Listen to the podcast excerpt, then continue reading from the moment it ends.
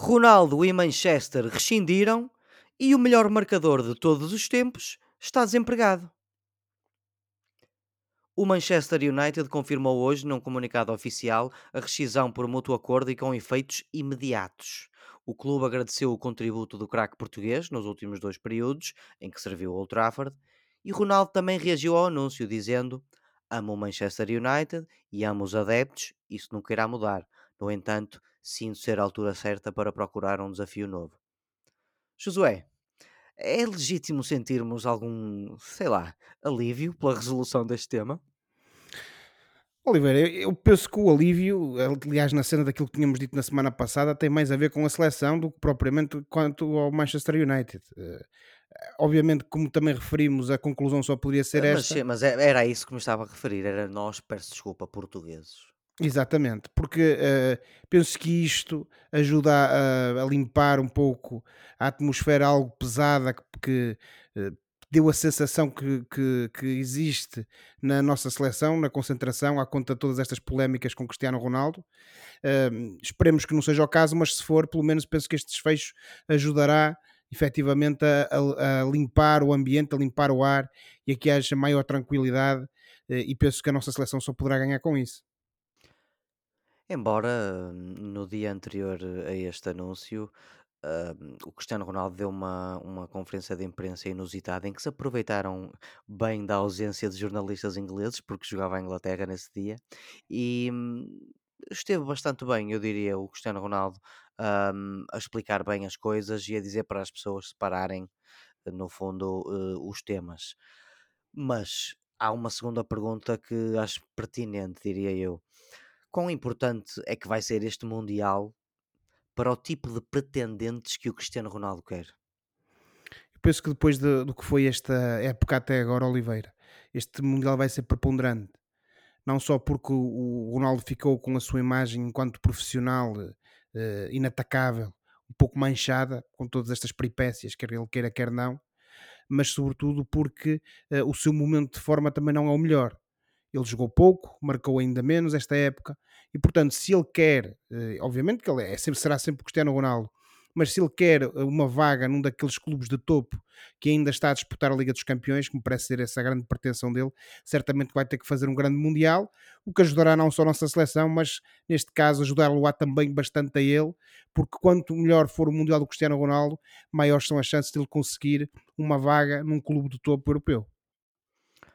Ou, ou pelo menos um clube que, que possa eh, bater-se bem na Liga dos Campeões, diria eu. e depois desta adenda, por motivos de força maior, usando assim um palavreado que o Josué Lopes eh, lhe agrada bastante, colegas, fiquem com a emissão gravada antes da notícia do dia.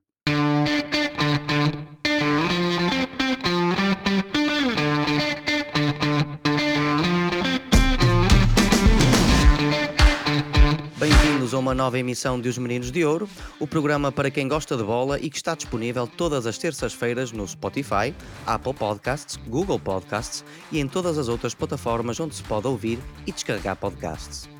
O Filipe Vieira está ausente desta convocatória por motivos profissionais, diz ele.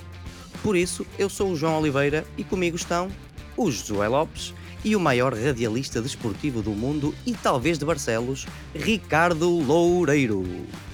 E estamos, claro está, novamente reunidos para uma conversa sobre futebol. Meus amigos, como é que estão? Ricardo, bem-vindo de volta ao nosso programa. Quero agradecer-te publicamente por teres feito de mim em maio passado. E, mais uma vez, agradecer-te pela amabilidade que tiveste em, em repetires, a, a, repetires a brincadeira. Como é que estás, Ricardo? Está tudo bem, obrigado Oliveira pelas palavras. Uh, faltou acrescentar que sou o maior também aqui do, da, da rua, da rua onde eu moro. Uh, faltou e seguramente da tua casa. Uh, é, é uma honra estar aqui convosco, é a segunda vez que participo um, ehm, e, e, e, dizer que eu acompanho semana após semana o, o programa e gosto de vos ouvir e como, como devem compreender, estar aqui deste lado é, é sempre positivo. Muito bem. E agora vamos ter mesmo que falar com o Josué. Josué, já estás com a febre do Mundial ou a FIFA tirou-te a pica? Boa noite, Ricardo. Boa noite, Oliveira. Boa noite a todo o nosso vasto auditório. Muito sinceramente, Oliveira, eu às vezes até me esqueço que é, que é Mundial.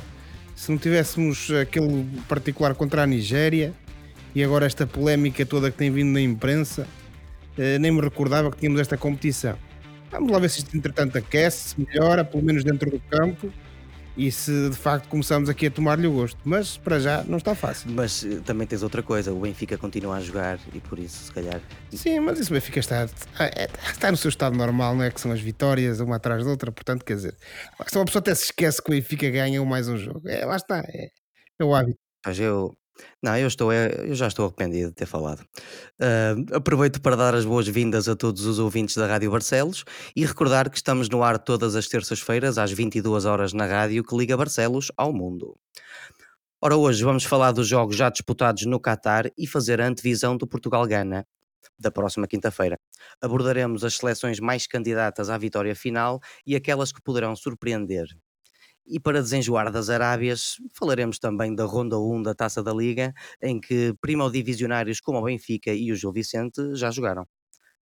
Mas vamos aos resultados até agora da primeira jornada do Mundial e lembramos aos nossos ouvintes que, à hora que estamos a gravar, ainda não sabemos os resultados dos jogos de terça-feira. E, portanto, no domingo, o torneio arrancou com a vitória do Equador frente aos anfitriões Qatar, por 2-0, com dois golos de Ener Valência, o avançado que hoje é treinado por Jorge Jesus no Fenerbahçe. A, terça, a segunda-feira arrancou em grande, os ingleses atropelaram o Irão 6-2, no encontro em que o portista Taremi bisou pelos iranianos. Os Países Baixos derrotaram o Senegal por 2-0, um resultado bastante penalizador para os Leões de Teranga. Uhum, Leões de Teranga, que jogaram olhos nos olhos com a laranja mecânica e só sofreram golo a 6 minutos dos 90 e aos 8 do desconto. Os Estados Unidos e o país de Gales fecharam o segundo dia desta competição com um empate a uma bola. Gareth Bale, provavelmente a jogar os últimos minutos da carreira, marcou pelos galeses de penalti. Ora, mas a seleção de todos nós entra em campo na quinta-feira às 4 da tarde, frente ao Ghana. O jogo vai ser em Doha, no estádio 974, o primeiro estádio temporário da história da FIFA, feito de contentores. Portugal vem de um Mundial e de um Europeu desapontantes, mas chega com muitos jogadores em boa forma e em boas fases nas suas carreiras. Sim, Ronaldo e Pepe estão no crepúsculo das, das suas carreiras, não é? Das suas, uh, mas sente-se já há uns anos que este leque de jogadores tem qualidade muito superior àquela que tem mostrado e muitos deles estão a chegar ao pico da sua qualidade. No amigável contra a Nigéria viram-se vários momentos de classe dos portugueses, quase dando um cheirinho do que esta equipa pode fazer. O Ghana melhorou muito desde a contratação do, do treinador Otto Addo em fevereiro e eliminou a Nigéria na qualificação para o Mundial. 23 dos 26 jogadores jogam em primeiras divisões europeias, eh, com a Liga 1 e a Premier League a fornecerem mais jogadores às estrelas negras. Qual é que vocês acham que vai ser o primeiro 11 do engenheiro e já agora mudariam alguma coisa? Josué, pode, posso começar por ti. Ora bem, Oliveira, eu fui agradavelmente surpreendido pelo 11 do Engenheiro eh, contra uh, a Nigéria. Uh, efetivamente, uh, penso que ninguém estaria à espera, com uma ou outra variação, não é? Que houve ali, ninguém estaria à espera que tivéssemos um 11 uh, com aquelas características. Obviamente nós sabemos que há jogadores que estão em menor forma, sabemos também que alguns ainda estão a recuperar de lesões, mas uh, surpreendeu-me sobretudo pela colocação dos jogadores em campo e pela escolha, acima de tudo, lá na frente. Uh, mas o certo é que valeu a pena, porque vimos um Portugal muito mais acutilante no ataque, um Portugal a jogar um futebol atrativo, um Portugal a jogar um futebol que dá gosto e que nós sabemos que a nossa seleção é capaz de jogar. Uh, e o engenheiro Fernando Santos, no final da partida, foi adiantando que este 11 que jogou não será muito diferente daquele que irá enfrentar o Ghana na primeira jornada. Eu, muito sinceramente, espero que assim seja. Adivinha-se que à partida, pelo menos, poderemos ter uma, uma alteração na defesa ou duas, em que provavelmente o António Silva sairá para a entrada do Pep, eventualmente o Dalot poderá sair para a entrada do Cancelo, e depois lá na frente resta saber quem é que eventualmente poderá sair provavelmente o André Silva, não saberemos, ou melhor, só saberemos na, na altura do jogo, para a entrada do Ronaldo, eh, sendo que temos que aguardar para ver em que forma é que efetivamente está o Cristiano Ronaldo. Mas aquilo que me surpreendeu mais, de facto, foi que tivemos uma seleção com o Bernardo Silva a jogar mais no meio, como ele gosta, o Otávio e o Bruno Fernandes a caírem mais pelas alas, e surpreendentemente, porque não é muito habitual nessa posição, a jogarem bem, uh, e sobretudo tivemos uma seleção que uh, procurou aproveitar a qualidade precisamente desses jogadores e a jogar pelas alas. E vimos também, quer o Nuno Mendes na esquerda, quer o Diogo Daló na direita, uh, aproveitarem essa, essa capacidade que a nossa equipa demonstrou para produzirem bom futebol, produzirem lances de perigo e transformarem isso em golos. Uh, foi um, um, resultado bastante farto, por assim dizer, quatro golos, uh, alguns deles de belo efeito, nomeadamente o golo do, do Gonçalo Ramos, parece-me a mim, perdão, o golo do Bruno Fernandes, logo o primeiro, e depois o golo, o último, do João Mário, também foram duas boas jogadas de envolvimento da equipa, e portanto, pareceu-me pareceu que tivemos ali uma equipa, que ganhamos uma equipa. Espero muito sinceramente que este 11 se mantenha, que esta abordagem se mantenha, que este estilo ofensivo, pelo menos a maneira de jogar e a abordagem, que se, se tente manter um pouco. E portanto é isso que eu espero e, uh, e anseio para que contra o Gana, que é uma boa equipa, todos nós sabemos que é uma boa equipa, uh, possamos então começar da melhor maneira este campeonato do mundo com uma vitória importante contra aquele que à partida poderá ser uh, o, uh, o adversário provavelmente mais, não digo do mais difícil, mas um dos mais difíceis do nosso grupo, a par com o Uruguai, porque se, come se começar com três pontos é sempre bom, costuma-se dizer que seis pontos é o suficiente para passar, mas uh, essa primeira vitória, sobretudo por a tranquilidade que traz, é sempre necessária e depois daquilo que vimos contra a Nigéria, eu penso que poderemos ter aqui uma boa perspectiva e que poderemos ter aqui boas notícias para esse primeiro encontro e sair com um sorriso nos lábios desse jogo contra o Ghana. Pois esperamos que sim. Eu por acaso olho para este grupo e não parece um grupo uh, tão fácil uh, como se calhar muita gente acha. Hum, Ricardo, hum, eh, concordas com o que o José disse em relação ao 11, mais ou menos? Ah, ou achas que o engenheiro vai, vai inovar em alguma coisa que se calhar nós não estejamos a pensar? Eh, ora bem, eh, eu, eu acho que hum, nós entramos por este campeonato do mundo como, na minha opinião, uma das seleções favoritas a ganhar. E também, na minha opinião, tirando aqui algumas exceções, estou aqui a pensar, por exemplo, na França, uh, eu acho que temos uma seleção muito capaz uh, e para além de termos uma seleção capaz, uh, há aqui um grupo de jogadores, pronto, vamos, vamos analisar desta forma, há um grupo de jogadores com uma qualidade, na minha opinião, de, de, de categoria mundial, e não estamos a falar só de 11 jogadores, há também entre 15 a 16 jogadores que podem fazer a diferença no Campeonato do Mundo, porque são os melhores das suas equipas, e estamos a falar de equipas que lutam por títulos europeus, eh, primeiro dos seus países onde estão e depois títulos europeus? Olha, eu, eu confesso, eu confesso que tenho dificuldades em fazer um 11 para a nossa seleção. E só isso, se calhar, diz um bocado, não é? Eh, da qualidade que temos. Certo, há aqui algumas dúvidas que Fernando Santos também as terá, eh, que, que não venha dizer que tem um Claro, já claro. definido e que não tem grandes dúvidas. Terá naturalmente, terá naturalmente.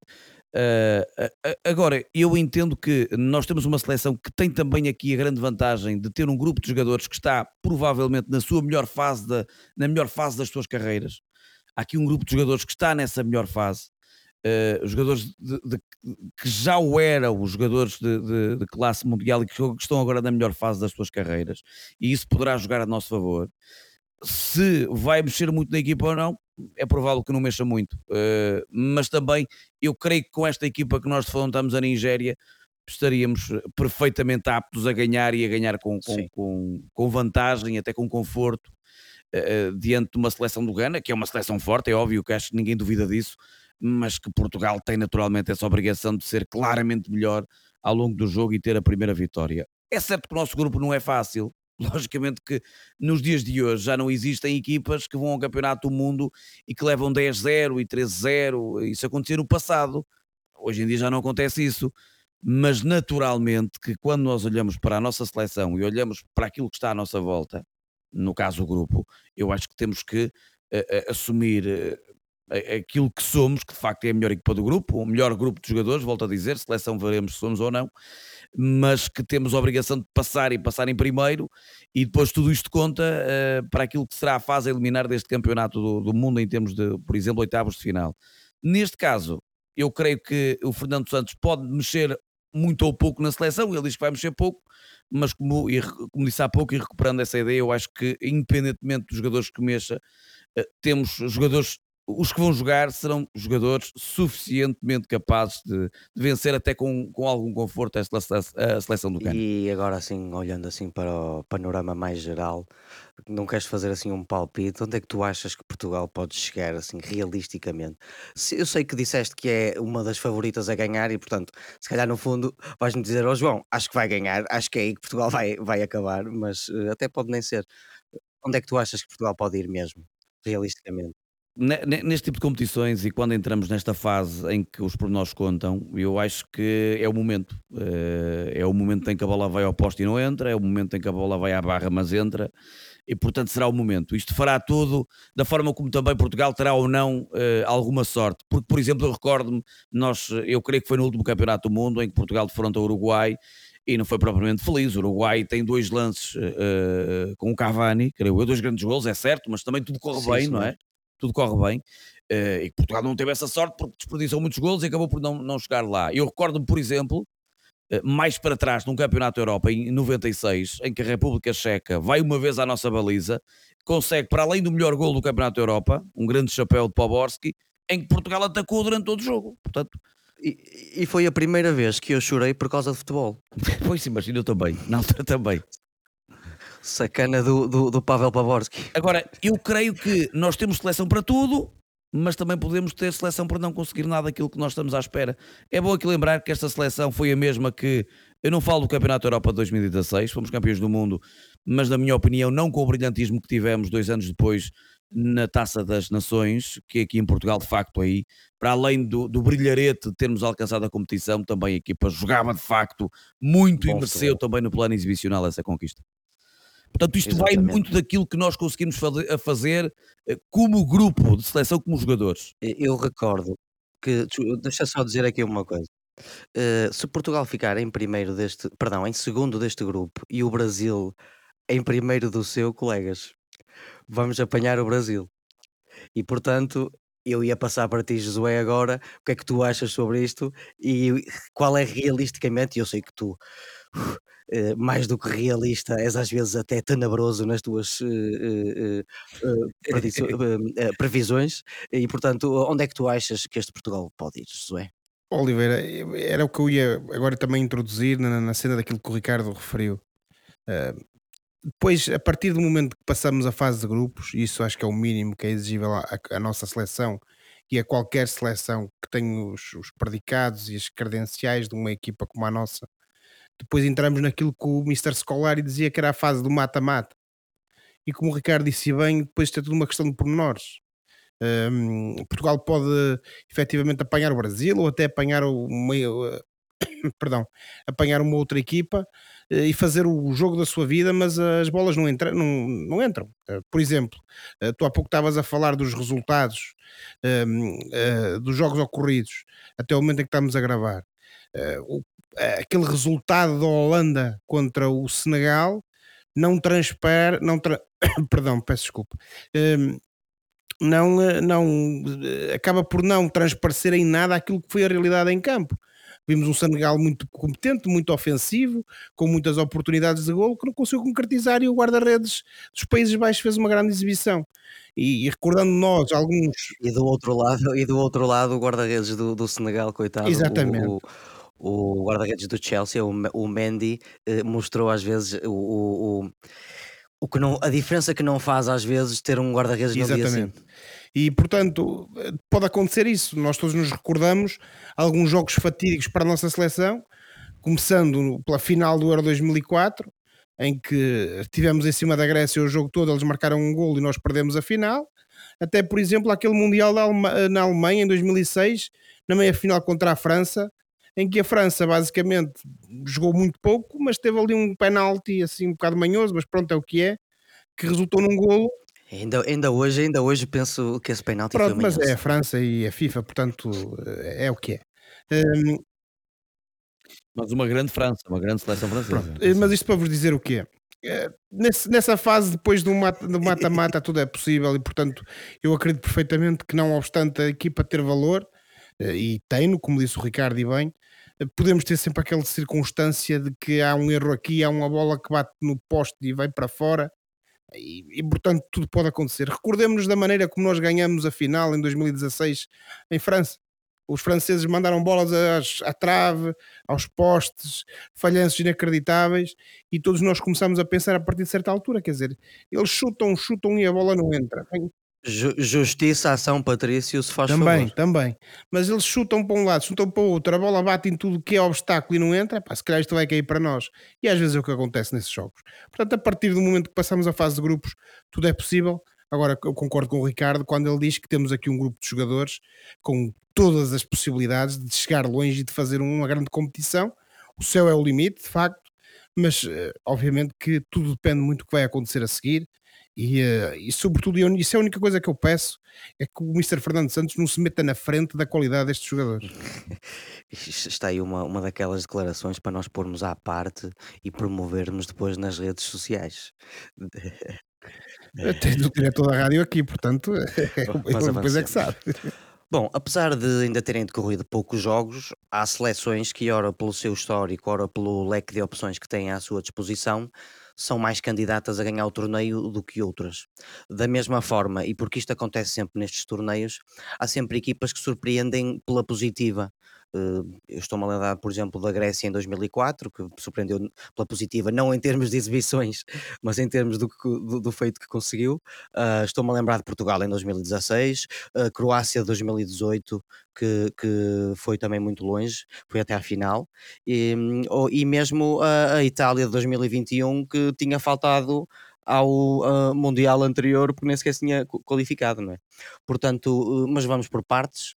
Quem são para vocês, primeiro, os grandes candidatos a, a levantar este caneco, Ricardo? Eh, Vamos imaginar que Portugal eh, não existe, porque todos nós sabemos que Portugal é que vai ganhar, mas eh, fora Portugal, quem é que tu achas que estão aqueles que são mais capacitados? Olha, eh, antes de responder a essa questão, eu acho que todos nós, todos nós portugueses, temos que ter a, consciência de que nós somos um país pequeno e neste país pequeno conseguimos ter tanta qualidade em tanta coisa e no futebol é também um exemplo disso. Eh, e é notável termos toda esta gente que sabe jogar a bola à grande e à francesa, neste caso à portuguesa, eh, e, que, e que todos nós, eu acho que todos nós, portugueses e todos aqueles que vão participar no Campeonato do Mundo, sabem que Portugal é um dos candidatos a ganhar o troféu. Depois há crónicos candidatos, o Brasil, eu acho que eh, o povo brasileiro, e eu acho que o próprio povo brasileiro tem uma paixão muito maior do que se calhar que aquilo que, que a própria seleção vale. Esta atual, esta atual seleção do, do Brasil, eu acho que o José não concorda comigo, mas eh, eu acho que já tivemos seleções eh, brasileiras mais fortes eh, que esta.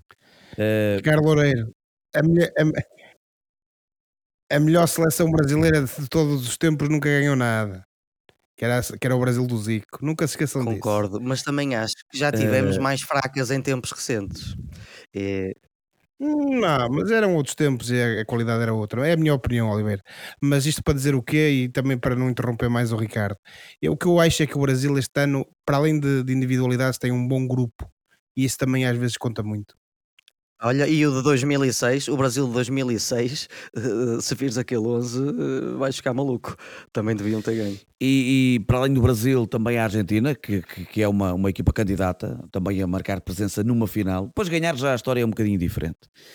Uh, depois, talvez aqui os Países Baixos, ou a Holanda, e, e por que não também aqui a Bélgica, isto já no, no patamar mais europeu, para além da seleção portuguesa, que, que também está aqui colocada como uma das equipas que pode aqui e ali aparecer eh, eh, e tentar aqui também ganhar o troféu, sendo também uma das candidatas. Eu acho que para seleção que vai surpreender neste Campeonato do Mundo, ou duas seleções, uma delas está no nosso grupo, que é a Coreia, a Coreia do Sul, principalmente pela capacidade física, mas também pela, pela melhor- melhoria daquilo que é o futebol coreano e também o Japão. Eu acho que são duas seleções que poderão ter aqui, de alguma forma, eh, um trajeto que pode surpreender. Interessante. Eh, Eu confesso que sou um fã eh, do, do Heung-min Son da Coreia e, e vai-me gostar imenso jo- jogar, torcer, no fundo, contra o rapaz eh, no nosso jogo. Acabaste, no fundo, Ricardo, por também responder eh, à, à segunda questão das, das surpresas. E, e tu, Josué, eh, diz-me qualquer coisa. Vamos imaginar que Portugal não existe e que outra seleção vai ganhar, qual é aquelas que tu achas que, vais, que- que estão mais capacitadas? E lá está, aquelas surpresas que acontecem sempre, quem é que tu achas que pode ser? Eu acho que é, é, é, esse é, a minha é sempre o ponto, Oliveira. Porque, aliás, nós até comentávamos isto em off aqui há, há uns dias, e quando estávamos a falar sobre isso, sobre tirando Portugal, que, é que, que equipas é que nós tínhamos assim como favoritas, ou que até apoiaríamos, digamos assim, caso Portugal não se qualificasse, ou quando fosse eliminado. E uma das coisas que eu, que eu disse a ti, na altura também ao Filipe, foi que eu normalmente eu gosto sempre de ver, primeiro de ver a primeira jornada. Porquê? Porque é naturalmente que nós temos aqueles candidatos crónicos, sobretudo nas seleções europeias. Eh, o Ricardo falou dos Países Baixos, por exemplo, que apesar de ter uma boa equipa hoje no- contra o, o, eh, o- o Senegal, não jogou por aí além. Depois, naturalmente, temos sempre equipas muito fortes, como a França, eh, como a própria Espanha, que também temos sempre que ter em conta e para além de Portugal, naturalmente que a Bélgica, que também é uma equipa que tem estado em muito boa forma, é uma equipa um pouco já mais envelhecida, será a Croácia, veremos o que é que eles são A capazes de Bélgica fazer. é, é talvez a Agora, última eh, oportunidade desta geração, dos De Bruyne. pronto.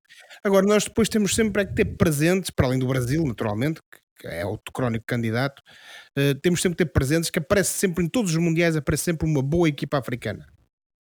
Anda sempre entre o Senegal, às vezes a Costa do Marfim também já aconteceu, noutros, noutros tempos. Eh, a própria Nigéria, que é uma das eternas potências do futebol, do futebol africano. Eh, no futebol Mas a a asiático é Nigéria, um infelizmente, não bocadinho vai poder mostrar difícil. nada neste Mundial, não é? Pois, exatamente. Eh, mas eu- no futebol asiático é sempre um pouco mais complicado, às vezes aparece, outras vezes nem tanto.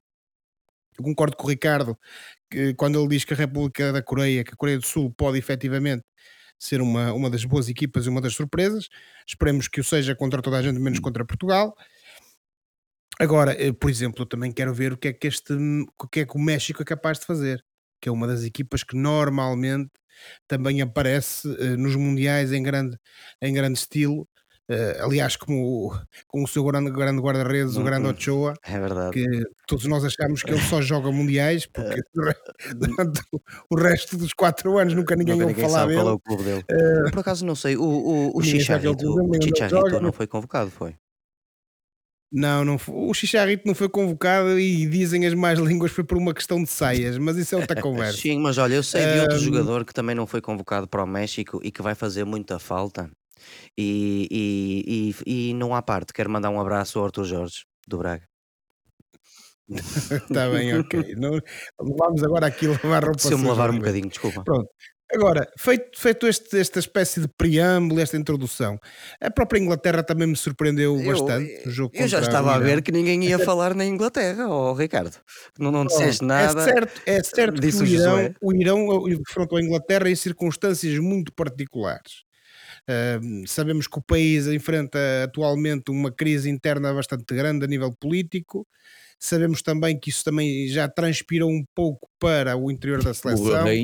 Houve uma questão que, exatamente, houve uma questão que teve que ver até com o facto de os jogadores se recusarem durante a cerimónia inicial do jogo a cantar o hino nacional do Irão eh, e que até a própria televisão estatal iraniana terá censurado isso, pelo menos é aquilo que vamos lendo nos, no- na- nos jornais, nos sites noticiosos.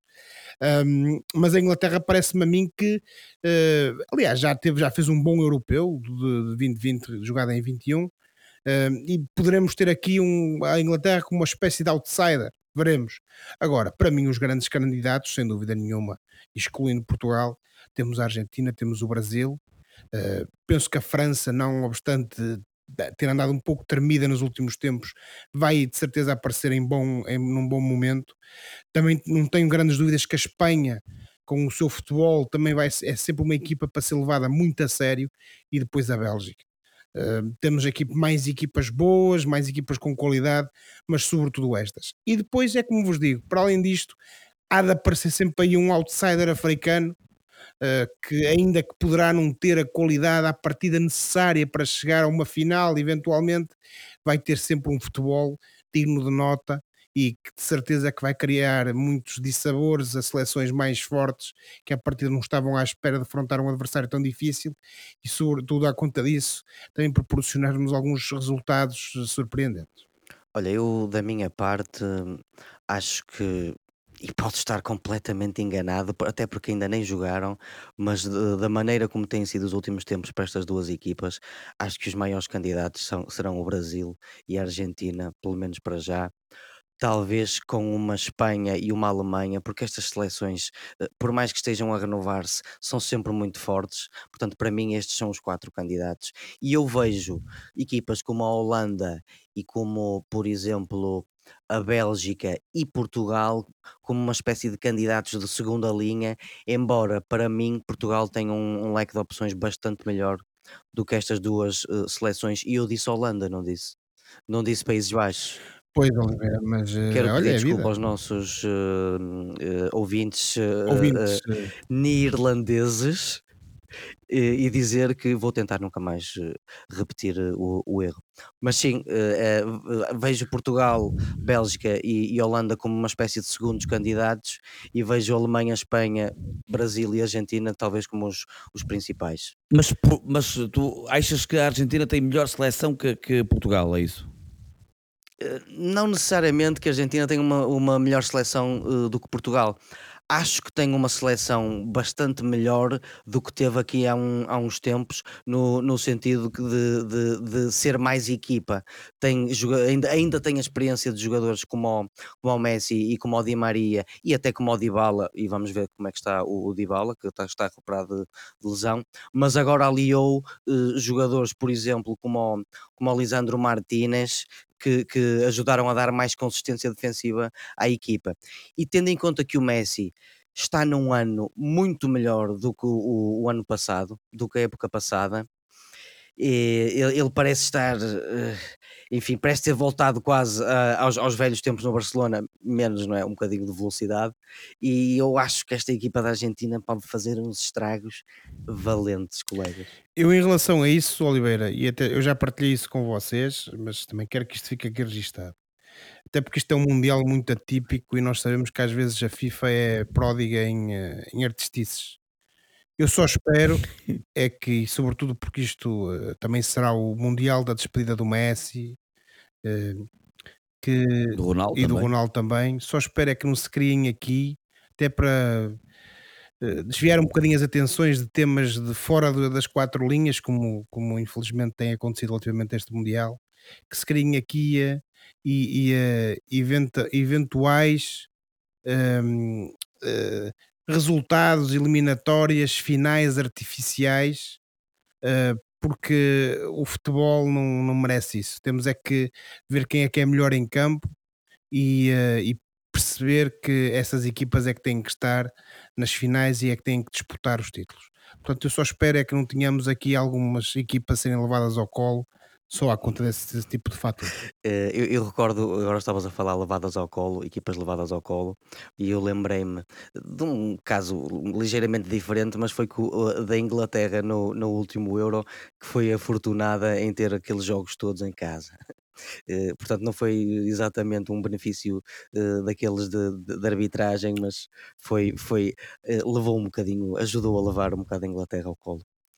Eh, Pois, às vezes não é preciso um penalti ou um também- gol em fora de jogo. Mas não tiremos São outras coisas ao Gareth. Southgate, que eu não acho um treinador nada de especial, mas tem os méritos que tem e a equipa da a seleção inglesa chegou onde chegou, muito graças a ele também. Mas vamos avançar, colegas. Portanto, vamos avançar para Portugal. Cá no Burgo, o futebol não parou totalmente, pois temos Taça da Liga. A Ronda 1 está a decorrer desde quinta-feira passada e já há alguns res- resultados interessantes para as equipas da segunda Divisão. Portanto, na quinta-feira o Penafiel recebeu e venceu o Moreirense por 2-1. Na sexta-feira o Feirense da segunda Divisão foi ao Arouca da primeira empatar 1-1 e a Bessade recebeu e perdeu com o Boa Vista 2-3. No dia seguinte, sábado, o Leixões venceu por 2-1 eh, o Oliveirense e a- o, o Nacional, da segunda divisão, venceu por 2-0 o Portimonense. O Tondela eh, empatou 0-0 com o Estoril Praia e o Vila Franquense empatou 0-0 com o Vitória de Guimarães. No dia 20, ou seja, no domingo, o Torriense empatou com o Académico de Viseu, o Covilhã empatou com o Gil Vicente da primeira divisão, o Estrela da Amadora perdeu 3-2 com o invicto Benfica e o Passos de Ferreira empatou 1-1 com o Casa Pia, vá lá. Foi um jogo que os pacientes não perderam. Nos próximos dias e até domingo vai haver jogos das rondas 1 e 2 eh, e dentre os quais se destacam, eu não vou dizer todos, mas destacam-se o Porto Mafra, obviamente, quinta-feira, e o Braga Penafiel no sábado para a ronda 1 e para a ronda 2 vamos ter o Benfica Gil Vicente no sábado, no domingo. Mas vamos nos centrar no Benfica e no Gil Vicente. Os encarnados foram a Leiria ao Magalhães Pessoa jogar contra o Estrela da Amadora e ganharam 3-2, no, que revelou, no que se revelou um bom jogo de futebol. Uh, o Benfica nunca pareceu perder o controle do jogo e nem sequer uh, sentir a falta dos ausentes, uh, mas o Estrela de Sérgio Vieira portou-se bastante bem e vendeu cara a derrota. Josué, quão estranho foi para ti ver o teu Benfica no dia de estreia de um Mundial em novembro? Olha, Oliveira, pareceu-me uma coisa surreal, eh, porque de facto não, não, é muito normal assistirmos este tipo de é coisas. É, é certo que em algumas eh, paragens, noutros hemisférios, os campeonatos e as provas eh, locais eh, costumam não parar quando há assim competições internacionais, mas aqui em Portugal isso nunca tinha acontecido. E de facto, interiorizar que o meu Benfica iria jogar no mesmo dia em que iria começar um Mundial de Futebol não, é, não foi muito normal. Mas pronto, passada essa, essa estranheza inicial, de facto aquilo que assistimos uh, foi um Benfica que teve que suar um pouco para vencer o Estrela Amadora. O Estrela claramente numa perspectiva de querer fazer um bonito e de querer mostrar que, que está vivo e que é uma equipa em ascensão e que está a procurar regressar a, ao, ao, eh, aos lugares cimeiros, por assim dizer, às divisões cimeiras do nosso campeonato, apresentou-se com uma postura muito agressiva, no bom sentido, e, um, Uh, tendo eh, em conta aquilo que são, obviamente, os, uh, as diferenças enormes em termos de qualidade de jogo entre o, de qualidade de jogo e qualidade de plantel entre o, uh, o Benfica e o Estrela da Amadora, mesmo assim fez com que o Benfica tivesse, como referi há pouco, que soar. Agora, de facto, é que, não obstante esta, esta, esta vontade do Estrela da Amadora em criar aqui algumas dificuldades ao Benfica, também tivemos um Benfica que, mesmo em serviços mínimos, teve toda uh, o à vontade uh, para, e, e toda a, a, disponibilidade para efetivamente conseguir, com essas segundas linhas, entre aspas, ou seja, jogadores que normalmente não costumam uh, estar em campo e, e, a equipa de facto estava bastante transfigurada. Um, conseguiu mesmo assim impor-se este Estrela da Amadora e vencer por, por 3 a 2, ainda que de facto aquele golo uh, do Gustavo Henrique já no final tivesse ali feito, criado ali alguma preocupação, por assim dizer. O do da Amador, o segundo.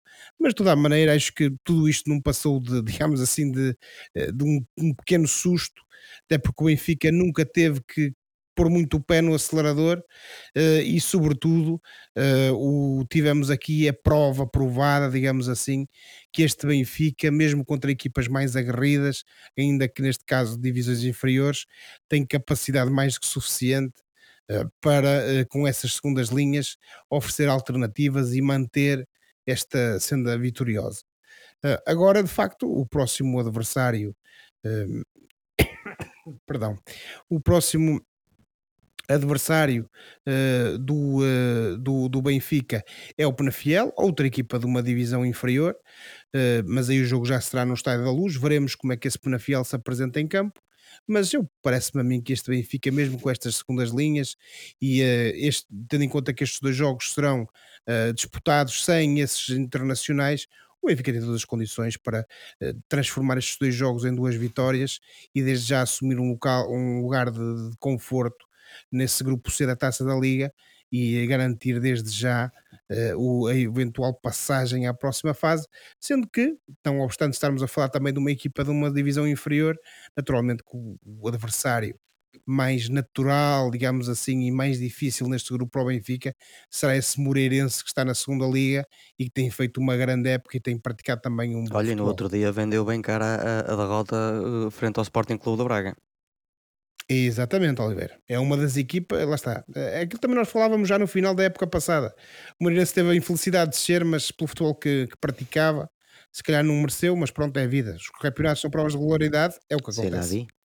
Ah, e ao menos também eh, dá para continuares a, a- a- a matar saudades do teu vício benfiquista, não é? Podes continuar a ver o Benfica, isso não é mau. É, exatamente, e pelo menos enquanto não joga a seleção, vou vendo o Benfica a ganhar. E eu, e eu, que, e eu que me vejo obrigado a ver também, não é? Mas pronto, isso é outra conversa. Uh, É, vamos finalmente. avançar para os galos. O, o Gil Vicente já tem treinador, chama-se Daniel Souza, um jovem de 38 anos com um percurso interessante. Foi analista e treinador adjunto, eh, em, em ocasiões diferentes, de Vilas Boas, de André Vilas Boas nos últimos 13 anos, eh, entre Chelsea, Spurs, Zenit, Xangai e Marselha. O homem andou por todo lado com o Vilas Boas. Mas ainda não foi desta que o Gil Vicente voltou às vitórias. Os galos visitaram o, o Covilhã e empataram a duas bolas com golos, lá está, da inevitável Brisa de Valência, o Navarro e de Alipur. Eh, Ricardo, o que é que tu achas da contratação deste Daniel Souza e, embora seja um bocado prematuro, já notaste o dedo do treinador na equipa ou nem por isso? Eh, de facto, é- esta, esta é a melhor altura para o Gil Vicente. Vem na melhor altura. Esta paragem para o Campeonato Verdade. do Mundo foi o melhor que podia ter acontecido ao Gil Vicente. A época começa de forma muito atribulada. Ricardo Soares sai, creio eu, uma semana de arranque da época em termos oficiais, do primeiro jogo oficial. Um mês depois sai o diretor desportivo. Uh, na minha opinião, e no futebol moderno, o diretor desportivo é o responsável máximo pela equipa, é o homem que faz a transição entre a direção e a equipa técnica e os jogadores, e também sai. Curiosamente, é algo que eu acho, na minha opinião, que não devia acontecer, mas que acontece em Portugal, e se calhar um pouco por todo o mundo, que é um diretor desportivo estar numa equipa e amanhã estar noutra. Isto acontece com, com, com treinadores, já com jogadores eu acho estranho, quanto mais com treinadores e, e pronto. Uh, aconteceu e foi mais uma contrariedade para a equipa. E a verdade é que isto tudo somado uh, são já quatro treinadores, não é? Se juntarmos uh, o treinador sub-23, que também teve na equipa durante três jogos, e agora chega Daniel Souza, que, que é um desconhecido, foi observador, fez parte da equipa técnica de André Vilas Boas, mas é o máximo que sabemos. Sabemos também que Exato. é natural de Barcelos, portanto é um barcelense e sabemos que terá agora a sua primeira experiência como treinador principal de uma equipa uh, na Primeira Liga, teve a sua estreia na Covilhã, um jogo muito difícil. Há que dizer que estes 90 minutos revelaram aquilo que é uh, o ritmo, o valor competitivo do Gil Vicente uh, neste momento.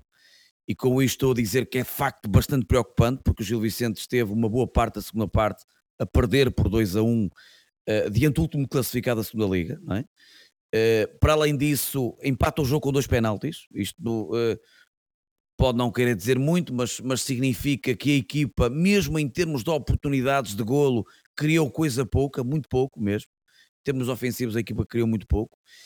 E uh, isto é alarmante. Daí eu ter começado este comentário dizendo que esta paragem para o Campeonato do Mundo e da Primeira Liga foi o melhor que podia ter acontecido para o Gil Vicente, que pode agora começar tudo de novo, fazer uma espécie de pré-época. Uh, talvez aqui arriscar alguns nomes do plantel e contratar com urgência laterais, contratar uh, dois ou três jogadores para o meio campo e contratar extremos, porque um, se é verdade que em relação à época passada nós olhamos para o plantel e dizemos que saíram poucos jogadores, a verdade é que saíram os mais importantes do plantel. Não é? nós, uh, o, o, esta equipa não conseguiu suprir a ausência do Zé Carlos para o lado direito da defensiva, não tem um Pedrinho como tinha o ano passado, Uh, não tenho um Antoine, quanto mais um Samuel Lino, uh, e, e, e, pronto. Se é certo que temos uma defesa entre centrais e guarda-redes, está bem servido a equipa. No meio campo não está tanto, e da frente de ataque temos apenas o Fran Navarro, que de facto é um jogador de um calibre acima da média, não há dúvida nenhuma. Tem mostrado isso, basta ver o número de golos que tem marcado ao serviço da sua equipa, mas tudo isto somado não chega para estarmos aqui a dizer que a equipa nesta altura devia estar ou mostrou para estar num outro patamar, porque na minha opinião uh, aquilo que revela o campeonato da Primeira Liga, que revela o afastamento da Taça de Portugal e aquilo que foi o jogo de ontem, é o que a equipa tem mostrado. Uh, em termos qualitativos, no plano exibicional, é como aquela história do, do anúncio televisivo do algodão que não enganava, que é um bocadinho por aí. Acho E que. o- uh, os barcelenses, realmente, esta contratação é uma espécie de ovo Kinder, não é? Porque não, não, não se sabe eh, eh, o que é que vai sair daqui. Eh, os, os barcelenses, em geral, não sei se tens bem, bem noção, como é que eles veem isto? É que isto pode ser visto como um- algo precipitado, eh, pode ser visto como algo potencialmente inovador, terem ido buscar um, um, um filho da casa com uma experiência de frente, ainda que experiência nenhuma enquanto treinador principal. Tipo, o que é que os barcelenses mais ou menos acham sobre isto? A, a pergunta que eu vou fazer agora é aquela que o José faria, que é: e quem é que o Gil Vicente ia buscar nesta altura? Qual era o treinador que dá garantias que a equipa, que o clube podia buscar? Não há um. Finalmente alguém que me tenha em boa Não, conta. É verdade, mas não há um treinador. Eu não, não cons- Uma vez que, segundo se fala na cidade, Ricardo Soares disse que não, que não vinha, provavelmente já terá um acordo com outro clube, sou eu a dizer. Poderá ser um dos motivos, não sei. Mas o que, o que se fala na cidade é que, de facto, Ricardo Soares foi questionado sobre um eventual regresso e que disse que não. E que eh, recusou. que o, o trajeto dele passava por um outro projeto. Pronto. Estará na sua liberdade, como é óbvio. É lógico que o clube tem quase 100 anos, completa 100 anos para o ano e, portanto, eh, ao longo destes anos todos passaram muitos Ricardo Soares, passaram muitos Ivo Vieiras, passaram, passou uma série de pessoas e o clube manteve-se e vai manter. Agora, a pergunta é esta: o presidente, quem é que ia buscar? Qual era o treinador que nesta altura podia vir e que ia dar garantias? É difícil de verdade. responder e, na minha opinião, apostou muito bem. Apostou num treinador que, apesar de não ter experiência como treinador principal, é alguém que não se pode dizer que não vem de muitos campeonatos, que não, que não viu centenas e centenas de jogadores, não esteve ao lado de um treinador que foi, foi um vencedor eh, em Portugal eh, e também na Europa, e portanto, eu acho que é um risco, é certo, mas eh, eh, é- na minha opinião, é uma aposta eh, eh, de alguém que quer que o clube seja mais do que o clube que lute para o pontinho e que andou durante muitos anos da sua vida a ser o Gilinho de Barcelos e passou a ser uma equipa, Hum. como foi o ano passado, respeitada em todo o lado e que eh, fora de portas eh, era muito difícil de vergar e basta pensarmos nos resultados que conseguiu na casa dos, de- de- dos ditos grandes do futebol português, ganha em Braga, vai ganhar ao Estádio da Luz, empata no Porto, eh, a jogar com menos uma unidade grande parte do jogo, eh, no estádio do Sporting acho que perde mesmo a acabar, portanto tem aqui uma série de resultados bem conseguidos, é esse o Gil Vicente que este presidente quer, e acho que passa por aí também a escolha em Daniel Souza. Voltando agora atrás a questões um bocado laterais ao futebol, embora também com ele necessariamente relacionadas, hum, vamos falar das restrições de última hora impostas pela FIFA na última semana e que não agradaram nem a adeptos nem a jogadores. A dois dias do início do Mundial, a FIFA recuou no que já estava acordado e baniu a venda de bebidas alcoólicas nos estádios e suas imediações. Ao segundo dia do Mundial, a poucas horas do, do jogo entre Inglaterra e Irão, nova peripécia, a FIFA anunciou que jogadores que usassem braçadeira de capitão com as cores do arco-íris seriam admoestados com um cartão amarelo antes de o jogo começar, com a justificação de que vão contra os regulamentos da FIFA relativos ao formato das braçadeiras. É? Ah, Inglaterra, País de Gales, Bélgica, Dinamarca, Alemanha, Países Baixos e Suíça os países cujos capitães iam usar as braçadeiras em solidariedade para com os LGBT lançaram um comunicado conjunto manifestando a sua frustração. Acham que as coisas agora no decorrer do torneio vão acalmar, colegas, e que as pessoas vão conseguir focar-se só no futebol? Ou acreditam que ainda vai haver mais peripécias destas e quem sabe se calhar até de maior gravidade, bate na madeira? Uh, Josué, posso começar por ti? Oliveira, acho que só o o tempo é que, é que, é que poderá dizer eh, o que é que irá suceder. Uma coisa é certa, eh, normalmente, e penso que seria essa a expectativa da organização, tanto da FIFA como da pa- parte do- da organização local do, do, do Qatar, eh, seria que sucedesse aquilo que normalmente acontece nessas circunstâncias, que é, a partir do momento que é dado o apito inicial eh, para o Mundial, as pessoas focam-se no futebol e esquecem tudo o resto. O certo é que o, o Mundial começou no domingo, eh, já havia polémica antes, continua a haver polémica até ao momento em que estamos a gravar, e eh, tudo promete para que a polémica continue. As pessoas normalmente uh, acabam sempre por, por as pessoas, quer dizer, as pessoas ligadas ao futebol acabam sempre por tentar dissociar o futebol e o desporto da política. As pessoas, nós temos que perceber uma coisa: tudo aquilo que, que, faz parte da nossa sociedade, e sobretudo se estamos a falar de um desporto tão importante como o futebol, com um impacto tão grande no nosso dia a dia, tudo é política.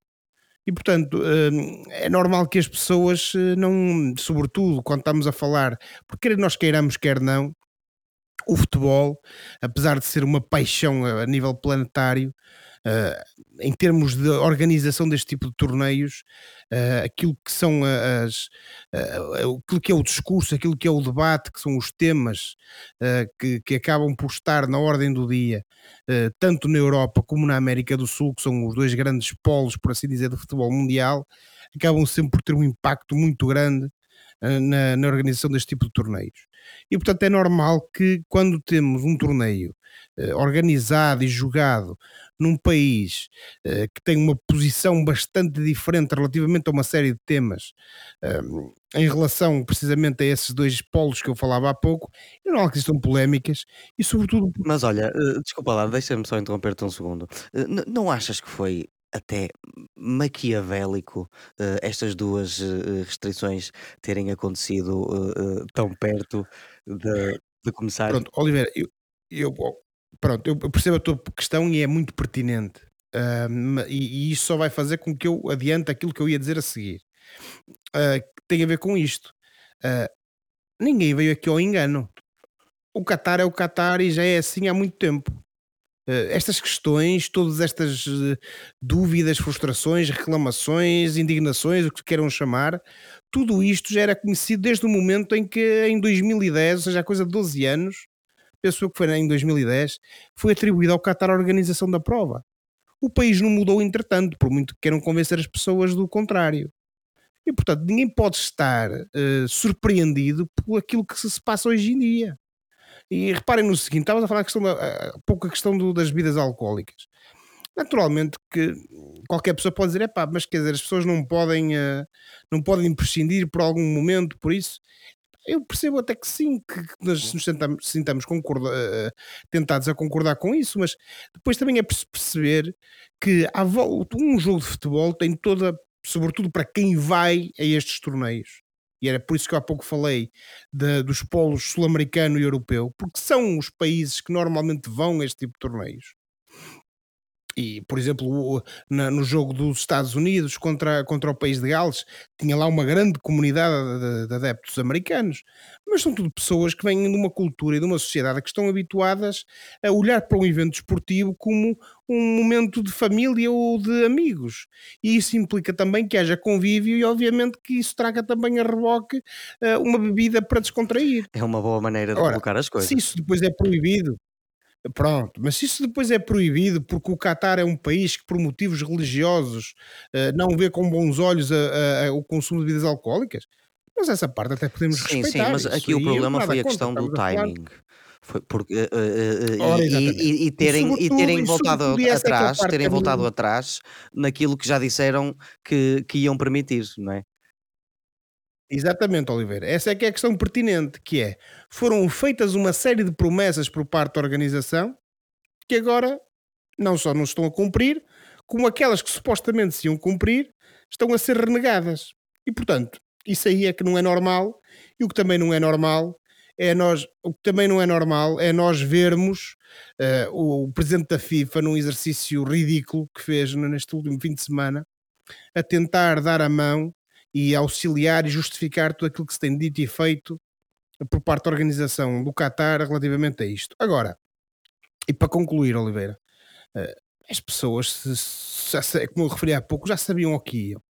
Se não concordam, se não gostam, das duas uma. Ou, ou tentavam, eh, de alguma forma, fazer lobby junto da FIFA para reverter a sua, a sua decisão de dar ao Qatar a organização do torneio, ou então as seleções não participavam, ou os adeptos não aparecem. Eu se, não, eu se quero ir a um sítio, se quero ir a um jogo de futebol, e se nesse jogo de futebol diz assim, epá, não há cerveja, e então se eu digo assim, epá, se não há cerveja, isso para mim não tem jeito nenhum, então eu não vou. e vejo na televisão. E vejo a televisão confortavelmente olhar para o meu ecrã gigante com uma cerveja na mão. É tão simples quanto isso. Agora, se as pessoas. Perdão. Se as pessoas decidem ir, chegam lá, sabem quais é são as regras do jogo, por assim dizer, e depois reclamam, acho bem que reclamem, que é para mostrar que a FIFA errou ao fazer aquilo que fez. Já não falemos nas circunstâncias em que o fez.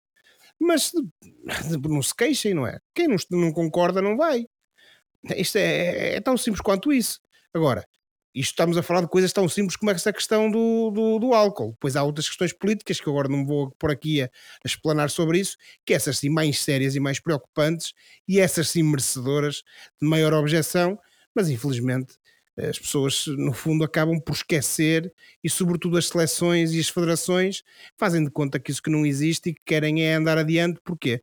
Porque o Mundial também traz muita receita para as, para as federações nacionais e também não querem prescindir estar nessa competição e de ter essas receitas e ter essa notoriedade. Muito bem. E, e tu, Ricardo, o que é que tu pensas desta salgalhada toda? Olha, uh, uh, eu, eu, creio que, antes de mais, uh,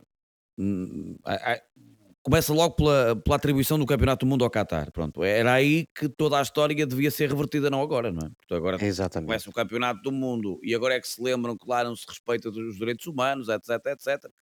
Bem, a, a, a FIFA eh, tem, tem determinado tipo de, de, de, de atitudes que, que que é a mesma que diz que não, que a Rússia não pode participar porque faz o que faz a Ucrânia, mas depois aceita ir para o Qatar e, e acontece ou nunca acontece. Portanto, isto faz-me lembrar um bocadinho também como, como acontece no automobilismo e a FIA. Portanto, a FIA diz que não, a gente não pode correr na Rússia, mas podemos ir para a Arábia Saudita, onde caem bombas ao lado e, e também eh, não se respeitam os direitos humanos. Uh, Portanto, alinhas um bocado na tese de que há aqui um bocado de, de hipocrisia da parte. Não é um bocado, é total hipocrisia, logicamente. Agora, uh, a partir do momento em que é. Eu só queria terminar dizendo isto, porque acho que o Josué, uh, o que disse, é tudo aquilo que eu acho. Só que, para completar, uma vez que foi atribuído e houve muito tempo para ser contestado por toda a gente, por todas as nações, os povos, toda a parte, inclusive as seleções podiam se juntar e dizer, meus amigos, aí não vamos, aí não vamos. E tinham muita força se o fizessem, e de certeza absoluta que, que a FIFA podia organizar o, o Campeonato do Mundo com, uh, com o Uzbequistão, com, com o Paquistão, com o Irão, com, com, essas seleções todas, que por norma, o Irão até está, mas pronto, com outras seleções que se calhar até nem iriam num bom Campeonato do Mundo, mas com aquelas que contestassem, não iam. Nesta, agora não. Bastava, oh, Ricardo, oh, Ricardo, desculpa, bastava termos três ou quatro grandes seleções europeias a dizer que não iam e o problema estava agora, resolvido. Uh, vir no nosso país porque o presidente vai, o primeiro-ministro vai, porque o ministro não sei de quê. Isso eu já não concordo nada, porque a partir do momento que acontece, toda essa gente vai e representa o país e vai apoiar a seleção, portanto, a partir do momento que há campeonato do mundo, ok, esse, isso é um aspecto. Se não foi agora visto, terá que ser no futuro, quando atribuímos uma competição deste calibre a um evento desta categoria e onde é que o vamos colocar. Como é óbvio, não é agora, quando as coisas já estão em andamento, porque eu acho que pronto, também compreendo que os jornais têm que ser vendidos, temos que uh, fazer alarido nas plataformas digitais, porque toda a gente tem que ganhar dinheiro, portanto, nesse ponto de vista, eu acho que resulta. Uh, do lado mais realista, acho que uh, devemos falar antes de, de acontecer, não depois ou já acontecer, como é o caso. O mal está feito, agora deixem-nos é desfrutar do futebol, não é? É exatamente, é isso mesmo. Vamos avançar. Está na hora do fora de jogo, um momento do programa em que olhamos para o que se passa fora das quatro linhas e oferecemos recomendações ou sugestões aos nossos ouvintes, colegas, telegraficamente. Vamos começar pelo convidado. Ricardo, tens alguma coisa para nós? Olha, uh, recentemente eu voltei a ouvir uma radionovela que acompanhei nos meus tempos da universidade, quando ia para a universidade Chama-se Perdidos do Éter, uh, foi escrita e tem voz também do Nuno Marco, junto a outras vozes, como Ana, Ana Lamy, Ana Galvão, uh, Jorge Botas, portanto, figuras da rádio, uh, na altura do Canal 3 da Rádio Pública Portuguesa.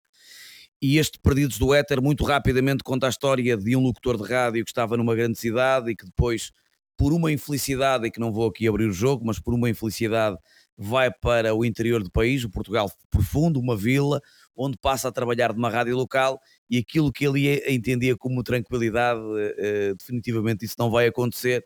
portanto é uma história que pode ser vista na internet, basta procurar em Perdidos no Éter de Nuno Markle, e é uma, uma bela história. São 25 episódios, cerca de 6 minutos cada um, que vale a pena ouvir.